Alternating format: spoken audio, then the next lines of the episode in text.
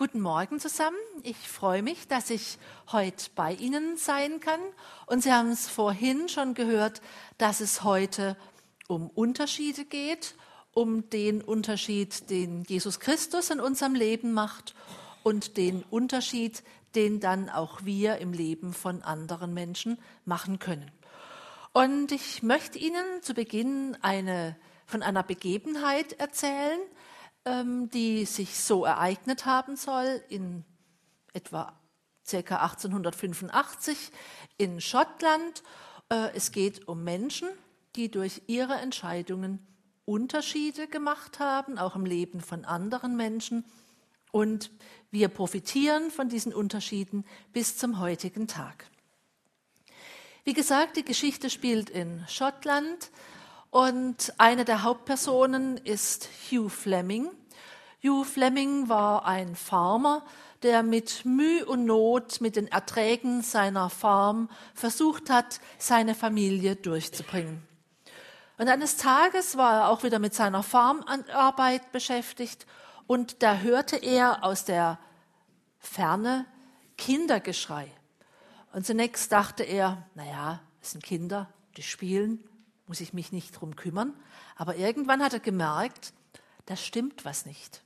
Und er ist dem Geschrei nachgegangen ins Moor. Und tatsächlich, da hat er einen circa zwölfjährigen Jungen ähm, im Moor versunken, also versinken sehen. Er war schon bis zur Hüfte im Moor versunken und hat sich verzweifelt bemüht, wieder aus dem Moor rauszukommen. Und vielleicht wissen Sie, dass man es damit nicht besser macht. Im Moor soll man sich eigentlich ganz still verhalten. Ähm, also es war, dieser Junge hat um sein Leben gekämpft. Hugh Fleming hat ihn aus dem Moor rausgezogen und ihm das Leben gerettet. Klar, damit hat er einen Unterschied gemacht im Leben von diesem Jungen. Soweit, so gut. Am nächsten Tag hat, fuhr eine noble Kutsche auf dem Hof von Hugh Fleming vor und ein edel gekleideter Mann stieg aus und hat sich vorgestellt und hat gesagt, ich bin der Vater von dem Jungen, den Sie gestern gerettet haben. Und ich möchte Ihnen etwas zurückgeben. Sie haben meinem Kind das Leben gerettet. Ich möchte Ihnen irgendwas geben. Der Hugh Fleming hat es dann weit von sich gewiesen, hat gesagt, es ist selbstverständlich, ähm, dass ich das getan habe, ich will dafür nichts. Doch dann kam der Sohn des Farmers aus dem Haus und der Edelmann hat dann gefragt, ist das, ist das Ihr Junge? Ja, das ist mein Sohn. Und der Stolz war spürbar, den Hugh Fleming für seinen Sohn verspürt hat. Und dann hat der Edelmann gesagt, ich mache Ihnen einen Vorschlag. Ich ermögliche Ihrem Sohn die gleiche Ausbildung an Qualität, wie ich sie meinem Sohn ermöglichen werde. Und darauf hat sich der Hugh Fleming dann eingelassen und es kam dann auch so. Der Junge konnte auf die besten Schulen gehen, er konnte studieren, Medizin, er promovierte und wir kennen ihn bis zum heutigen Tag unter dem Namen Sir Alexander Fleming, der Erfinder oder Entdecker, Entdecker besser gesagt, des Penicillins. Antibiotika gehen auf ihn zurück. Er hat entdeckt, dass das Gift der Schimmelpilze Bakterien zu Leibe rückt. Einige Jahre später, der Sohn, der gerettete Sohn, war mittlerweile auch herangewachsen, war sehr erfolgreich in dem, was er tat, und er erkrankte an einer sehr schweren Lungenentzündung. Und erneut rettete quasi Sir Alexander Fleming ihm das Leben, nämlich dadurch, dass, das, dass es mittlerweile das Penicillin gab und man ihm dies geben konnte und er wieder gesund war. Ja, der Name des Edelmanns war Lord Randolph Churchill und der Name des geretteten Kindes war Winston Churchill, Premierminister in Großbritannien. Sie werden ihn aus dem Geschichtsunterricht kennen. Hugh Fleming machte also für Winston Churchill einen Unterschied im Leben und das gleich zweimal. Einmal als Kind, als er ihm das Leben gerettet hatte, und dann auch durch seinen Sohn, der dann später ihm noch einmal das Leben retten konnte. Wenn also schon Menschen für andere Menschen einen solch gewaltigen Unterschied machen können, wie viel mehr kann dies Jesus Christus? Und darum geht's heute Morgen. Es geht darum, welchen Unterschied er in unserem Leben macht, wenn wir unser Leben ihm anvertrauen. Und es geht auch darum, welchen Unterschied dann auch wir im Leben anderer Menschen machen können. Der Predigtext, über den ich heute mit Ihnen nachdenken möchte, hat auf den ersten Blick damit gar nicht viel zu tun, auf den zweiten aber schon. Doch hören wir zunächst auf Verse aus Markus 6. Es sind die berühmten Erzählungen, die berühmten Wunder, die, die wunderbare Brotvermehrung und der Seewandel Jesu. Die Apostel kehrten zu Jesus zurück und berichteten, was sie getan und gelehrt hatten. Darauf sagte Jesus, Kommt, wir ziehen uns an einen einsamen Ort zurück, wo ihr euch ausruhen könnt. Denn ständig waren so viele Menschen um sie, dass Jesus und seine Apostel nicht einmal Zeit fanden zu essen. So fuhren sie mit dem Boot an einen ruhigeren Ort. Aber die Leute bemerkten ihre Abfahrt. Da liefen sie aus den umliegenden Städten am Ufer entlang voraus und waren bereits da, als sie anlangten. Als Jesus aus dem Boot stieg, erwartete ihn eine riesige Menschenmenge. Er hatte Mitleid mit ihnen, denn sie waren wie Schafe ohne Hirten. Deshalb nahm er sich die Zeit, sie vieles zu lehren. Spät am Nachmittag traten seine Jünger zu ihm und sagten, dies ist eine einsame Gegend und es wird langsam spät. Schickt die Leute fort, damit sie auf die umliegenden Gehöfte und in die Dörfer gehen können und sich etwas zu essen kaufen. Doch Jesus meinte, gebt ihr ihnen zu essen? Wie denn? fragten sie. Es würde ein kleines Vermögen kosten, für so viele Menschen Essen zu kaufen. Wie viele Brote habt ihr? fragte er. Geht und stellt es fest. Sie kamen zurück und berichteten, wir haben fünf Brote und zwei Fische. Da forderte Jesus die Menge auf, sich in Gruppen ins grüne Gras zu setzen. Sie setzten sich zu je fünfzig oder hundert zusammen. Jesus nahm die fünf Brote und zwei Fische, blickte zum Himmel auf und bat um Gottes Segen für das Essen. Dann brach er das Brot in Stücke und reichte den Jüngern Brot und Fisch, damit diese alles an die Leute verteilten. Alle aßen, so viel sie wollten. Danach sammelten sie ein, was von den Broten und Fischen übrig geblieben war. Es waren noch zwölf Körbe voll. Fünftausend Männer waren von diesen fünf Broten satt geworden. Gleich danach befahl Jesus seinen Jüngern, wieder ins Boot zu steigen und über den See nach Bethsaida zu fahren, während er inzwischen die Menschen nach Hause entließ. Dann ging er allein auf einen Berg, um zu beten. In der Nacht befanden sich die Jünger in ihrem Boot mitten auf dem See und Jesus war allein an Land. Er sah, dass sie in ernster Gefahr waren und mühsam gegen den Wind und die Wellen ankämpften. Gegen drei Uhr morgens ging er über das Wasser zu ihnen. Er wollte an ihnen vorübergehen, doch als sie ihn auf dem Wasser gehen sahen, schrien sie vor Entsetzen, denn sie hielten ihn für ein Gespenst. Sie waren zu Tode erschrocken, als sie ihn sahen. Doch Jesus sprach sie sofort an. Erschreckt nicht, sagte er, ich bin's, habt keine Angst. Dann stieg er ins Boot und der Wind legte sich. Sie staunten über das, was vor ihren Augen geschah. Sie hatten immer noch nicht begriffen, was das Wunder der Brotvermehrung bedeutete, denn ihre Herzen waren verhärtet und sie glaubten nicht. Als sie auf der anderen Seite des Sees in Genezareth ankamen, machten sie das Boot fest und stiegen aus. Sofort erkannten die Menschen Jesus. Sie liefen und holten die Kranken aus der ganzen Gegend und trugen sie auf Matten zu ihm. Überall, wo er hinkam, in Dörfern, Städten und draußen auf den Gehöften, brachten sie die Kranken auf die Marktplätze und baten ihn, sie nur den Saum seines Gewandes berühren zu lassen. Und alle, die ihn berührten, wurden geheilt. Liebe Gemeinde, ich habe eben gesagt, dass es um Unterschiede geht. Und zwar um den Unterschied, den der dreieinige Gott in unserem Leben machen möchte. Und um den Unterschied, den wir dann in dieser Welt machen können, wenn wir uns ihm anvertrauen. Vier Unterschiede habe ich in unserem Predigtext entdecken können und im ersten gebe ich die Überschrift Mach mal Pause. Jesus gibt diesen Rat seinen Jüngern in einer Situation, in der sie ziemlich viel um die Ohren haben. Ständig sind da Leute um sie herum, die ihnen nachlaufen und etwas von ihnen wollen. Als ich die Geschichte so zum ersten Mal jetzt seit längerem wieder gelesen habe, hat mich das irgendwie an das Märchen vom Hasen und vom Igel erinnert. Ganz egal, wie sehr Jesus und seine Jünger auch versuchen, mal ein einsames Plätzchen für sich zu finden.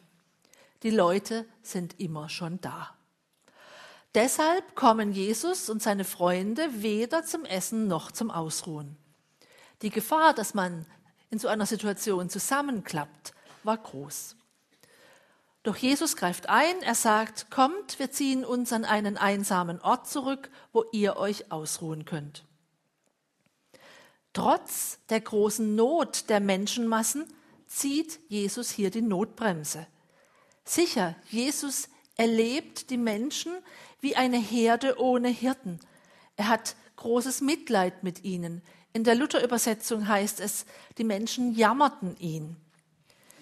Aber das ändert nichts daran, dass die Jünger in diesem Moment ausgepowert und kraftlos sind. Und deshalb sagt er zu ihnen, erstmal einen Gang zurückschalten. Im Moment habt ihr nichts zu geben. Ihr seid leer. Ihr seid fix und fertig. Füllt erstmal eure Akkus wieder auf. Ruht euch aus. Esst. Und dann sehen wir weiter. Jesus ist hier ein gutes Vorbild. Er zieht sich selbst in stressigen Situationen immer wieder zurück, um sich auszuruhen und sich im Gebet von Gott stärken zu lassen. Auch unser Predigtext erzählt davon. Nach der Speisung der vielen Menschen geht er allein auf einen Berg, um zu beten. Wenn schon Jesus das nötig hatte, wie viel mehr erst wir. Lassen wir uns also von Jesus sagen, mach mal Pause.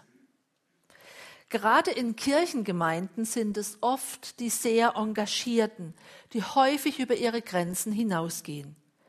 Sicher, in Ihrer Gemeinde gibt es viele Mitarbeiter und Mitarbeiterinnen, die das Gemeindeleben organisatorisch und geistlich tragen.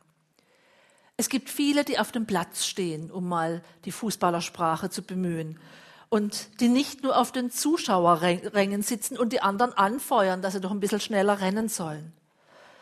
Das ist für eine landeskirchliche Gemeinde nicht selbstverständlich. Sie alle tragen dazu bei, dass ihre Gemeinde so ist, wie sie ist und dass vieles in ihr blühen kann. Und doch glaube ich oder vermute ich, dass der eine oder die andere manchmal denkt, puh, ich bin ganz schön erledigt. Und gerade ihnen gilt, mach mal Pause. Nimm dir Zeit fürs Ausruhen, iss was Gutes und bete. Nicht umsonst wird im Alten Testament das Sabbatgebot so hoch gehalten. Immer wieder wird im Zusammenhang damit erwähnt, dass des Todes sterben muss, wer es nicht einhält. Ja, Wer seine persönlichen Belastungsgrenzen eben nicht achtet, der ist ein Kandidat für Bluthochdruck, Herzinfarkt und Schlaganfall. Ich weiß nicht, ob man das im Alten Testament vor Augen hat, aber dass dieses Dauerpowern nicht gesund sein kann, ich vermute mal, dass das damals auch schon bekannt war. Also, deshalb der Rat an Sie, mach mal Pause. Dann, nach der Ruhepause, widmet sich Jesus all den vielen Menschen. Er lehrte sie vieles, heißt es. Was die Jünger in der Zeit gemacht haben, wissen wir nicht.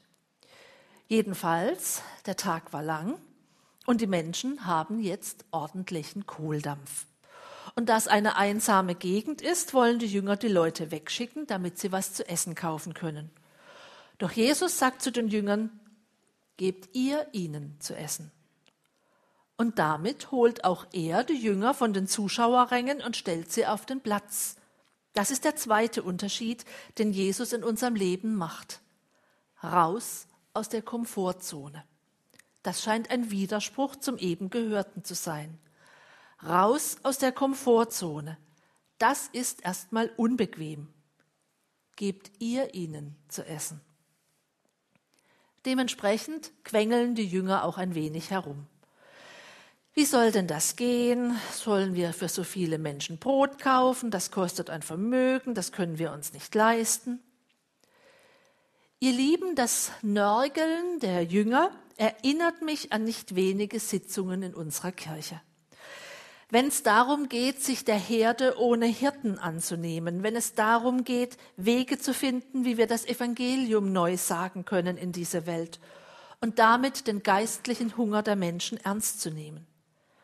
Wenn es darum geht, dass der Wurm dem Fisch schmecken muss und nicht dem Angler. Wie soll denn das gehen? Das ist zu teuer, wir haben keine Leute, wir machen doch schon so viel. Ja, wir haben oft wenig Menschen, die in unseren Gemeinden mitarbeiten. Wie gesagt, bei Ihnen, das ist eine Ausnahme. Ich würde sagen, das liegt daran, dass eben viele in der Komfortzone bleiben. Unsere Kirche ist in weiten Teilen eine Betreuungskirche statt einer Beteiligungskirche.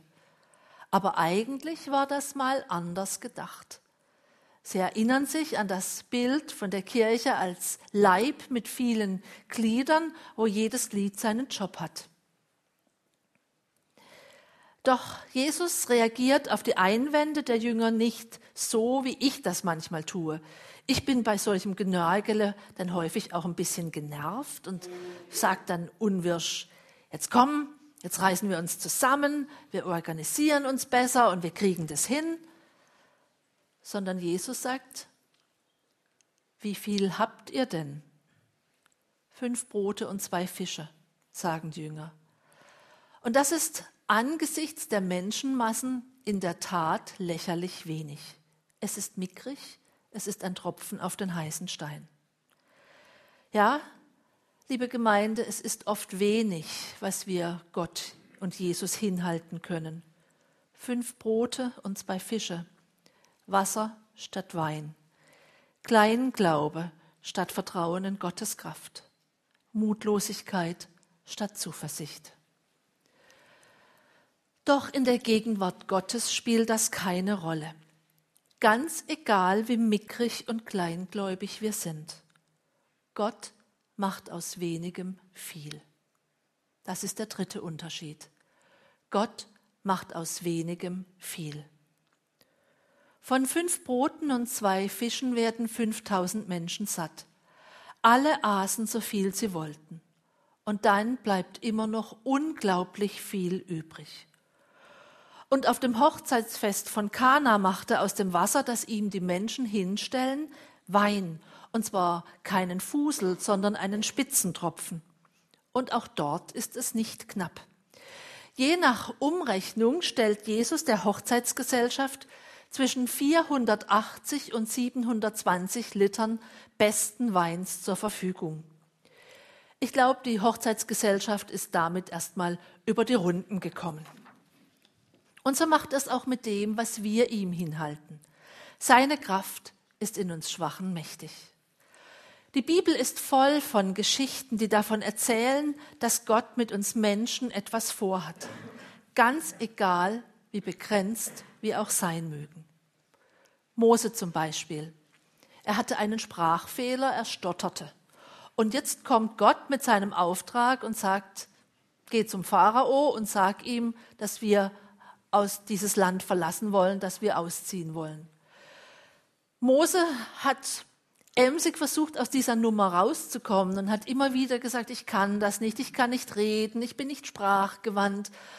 Aber Gott hat sich nicht abbringen lassen, sondern hat immer wieder gesagt, ich, ich helfe dir, ich lege meine Worte in deinen Mund, ich gebe dir Aaron mit, damit du nicht allein dahin gehen musst. Und irgendwann hat sich Mose gefügt und wie die Geschichte ausgegangen ist, das wissen Sie. Oder Jeremia. Er soll dem Volk Israel ins Gewissen reden. Auch das kein vergnügungssteuerpflichtiger Job. Und deshalb antwortet auch er, ich kann das nicht, ich bin zu jung, ich kann nicht richtig predigen. Doch auch hier sagt Jesus zu ihm oder Gott zu ihm, fürchte dich nicht, ich lege meine Worte in deinen Mund und schließlich Petrus. Es dann gibt ziemlich an mit seinem Mut und seiner Treue, doch im Garten Gethsemane scheitert er kläglich und schläft ein und später verleugnet er Jesus. Und trotzdem wird er der Fels, auf den Jesus seine Kirche baut. Also, ganz egal, ob sie schüchtern sind, denken, ich kann vor anderen nicht reden, ich stottere, ich bin nicht sprachgewandt und ich habe auch Angst. Gott kann mit ihnen was anfangen. Ich könnte noch weitere Beispiele aufzählen, doch diese würden nur eins zeigen. Dafür, dass Gott nur sehr begrenzte Menschen zur Verfügung hatte, ist aus der Sache doch wirklich viel rausgekommen. Das Christentum ist die größte Religion auf dieser Welt. Angefangen hat es mit einem Haufen zerlumpter, stinkender Fischer. Das muss man sich mal bewusst machen. Und dann kamen immer mehr Menschen dazu. Paulus, die ersten jungen Gemeinden. Aber die allermeisten waren jetzt keine Professoren, sondern es waren ganz normale Leute. Und aus dem wenigen, was sie ihm hingehalten haben, hat er viel gemacht. Wenn wir darauf zurückblicken, wie das Christentum sich weltweit ausgebreitet hat, dann müssten wir doch heute zuversichtlicher sein. Dann müssten wir der Kraft Gottes mehr zutrauen, als wir es oft tun. Uns geht's manchmal wie den Jüngern auf dem Boot. Sie hatten immer noch nicht begriffen, was das Wunder der Brotvermehrung bedeutete, denn ihre Herzen waren verhärtet und sie glaubten nicht. Auch mir geht's nicht selten mit den Jüngern. Wenn sich mein Leben in einem Sturm befindet, so wie bei den Jüngern auf dem See, dann mache ich's wie sie. Ich schaue zuerst auf meine eigene kleine Kraft. Ich plage mich und mühe mich. All das, was Gott bisher in meinem Leben getan hat, spielt keine Rolle mehr. Nach dem Spiel ist vor dem Spiel und ich vergesse, welch gigantischen Stürme ich mit seiner Hilfe schon überstanden habe. Das Sorgenkarussell dreht sich und je nach Situation vergehe ich fast vor Angst. Wenn es mir so geht, dann versuche ich mich an einen Rat zu halten, den ich mal bei Hans-Joachim Eckstein nachgelassen hab, nachgelesen habe.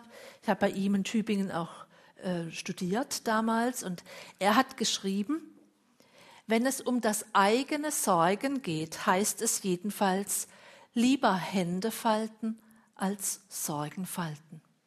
Lieber Hände falten als Sorgen falten. Das ist gleichzeitig noch so ein bisschen ein Anti-Aging-Tipp. Also das würde ich Ihnen wirklich mitgeben. Da bleibt, ähm, bleiben die Falten länger fern. Und noch ein anderer Satz von ihm, der zeigt, dass er das Sorgenkarussell zwar auch gut kennt, aber weiß, wie man es zum Stoppen bringt. Er schreibt, wenn ich nachts vor lauter Sorgen nicht schlafen kann, dann hilft es mir, wenn ich nicht an all das denke, was ich noch zu tun habe, sondern ich denke an das, was er in meinem Leben schon alles getan hat. Ich denke nicht an das, was ich noch zu tun habe, sondern an all das, was er in meinem Leben schon getan hat. Im Vertrauen darauf können wir in See stechen und auch in den Stürmen werden wir nicht untergehen. Das ist der vierte Unterschied, den ein Leben mit Jesus macht. Lieber Hände falten statt Sorgen falten.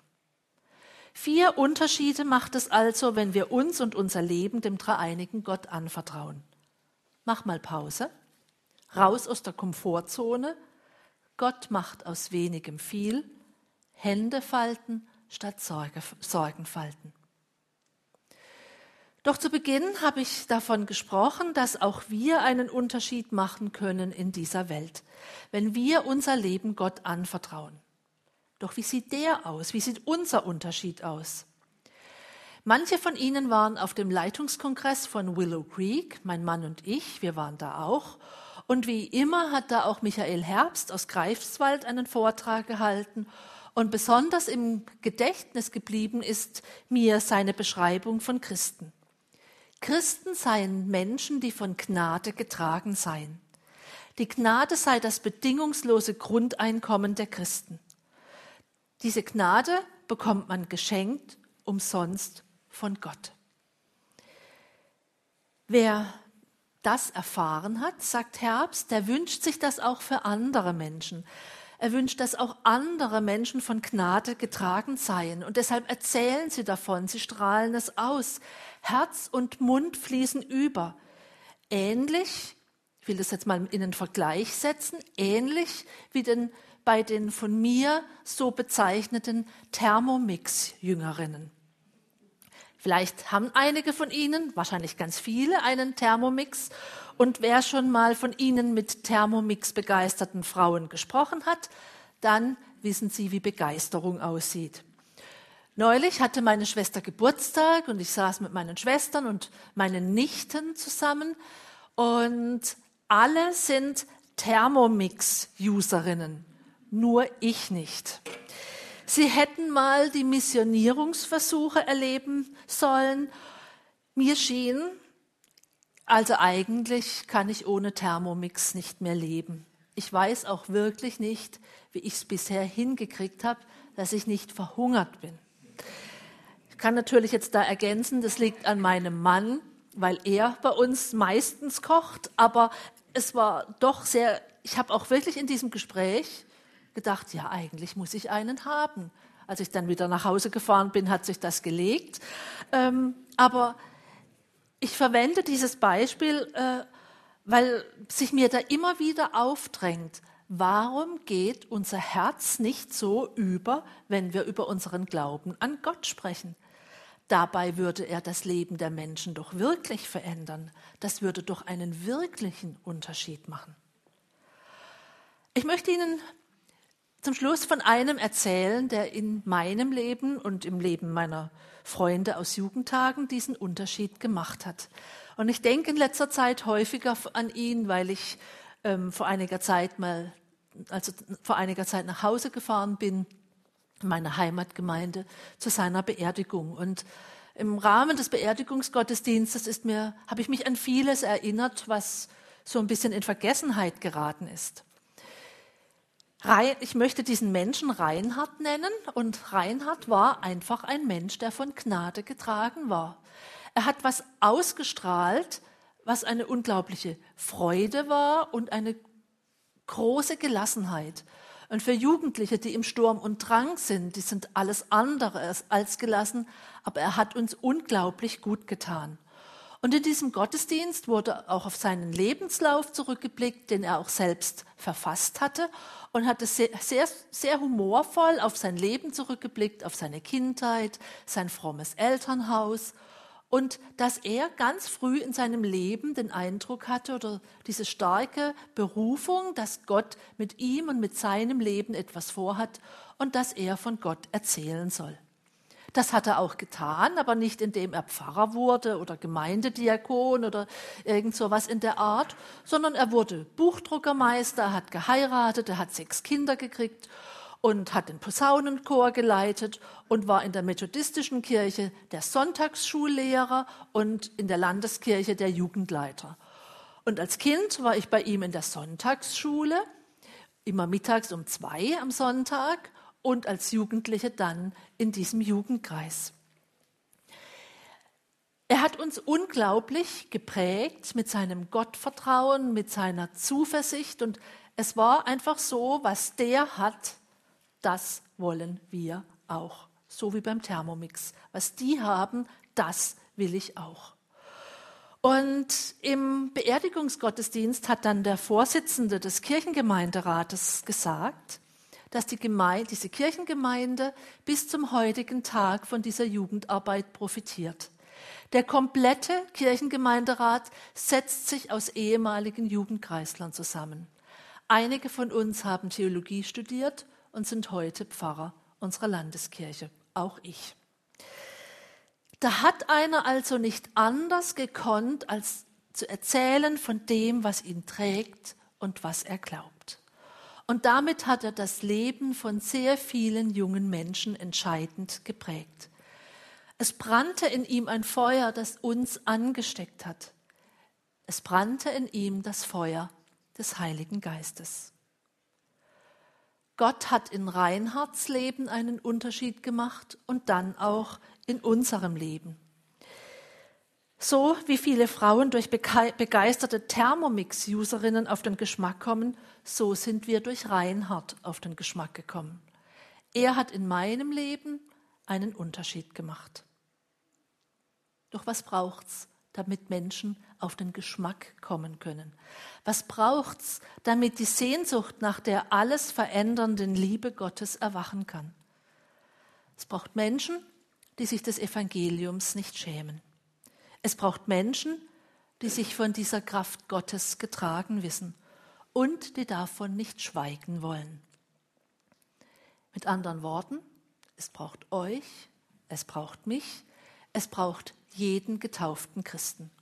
Und es ist weder peinlich noch sonderbar, wenn wir es zu sagen wagen, wem wir im Leben und im Sterben vertrauen. Das könnte jetzt natürlich nach einer gewaltigen Überforderung klingen, aber das Tröstliche ist, dass nichts aus uns herausleuchten kann, was wir nicht von woanders her empfangen haben. Unser Licht, das wir haben und gebären können, das ist meine feste Überzeugung, geht von einem größeren Licht aus. Ich bin das Licht der Welt, hat Jesus Christus gesagt. Er ist das Licht, von dem wir kommen und auch das Licht, in das wir gehen. Oder um es mit den Worten von Hans-Dieter Hüsch zu sagen, jeder soll es sehen und nach Hause laufen und sagen, er habe Gottes Kinder gesehen und die seien ungebrochen freundlich und heiter gewesen, weil die Zukunft Jesus heiße und weil die Liebe alles überwindet und Himmel und Erde eins wären und Leben und Tod sich vermählen und der Mensch ein neuer Mensch werde durch Jesus Christus. Amen.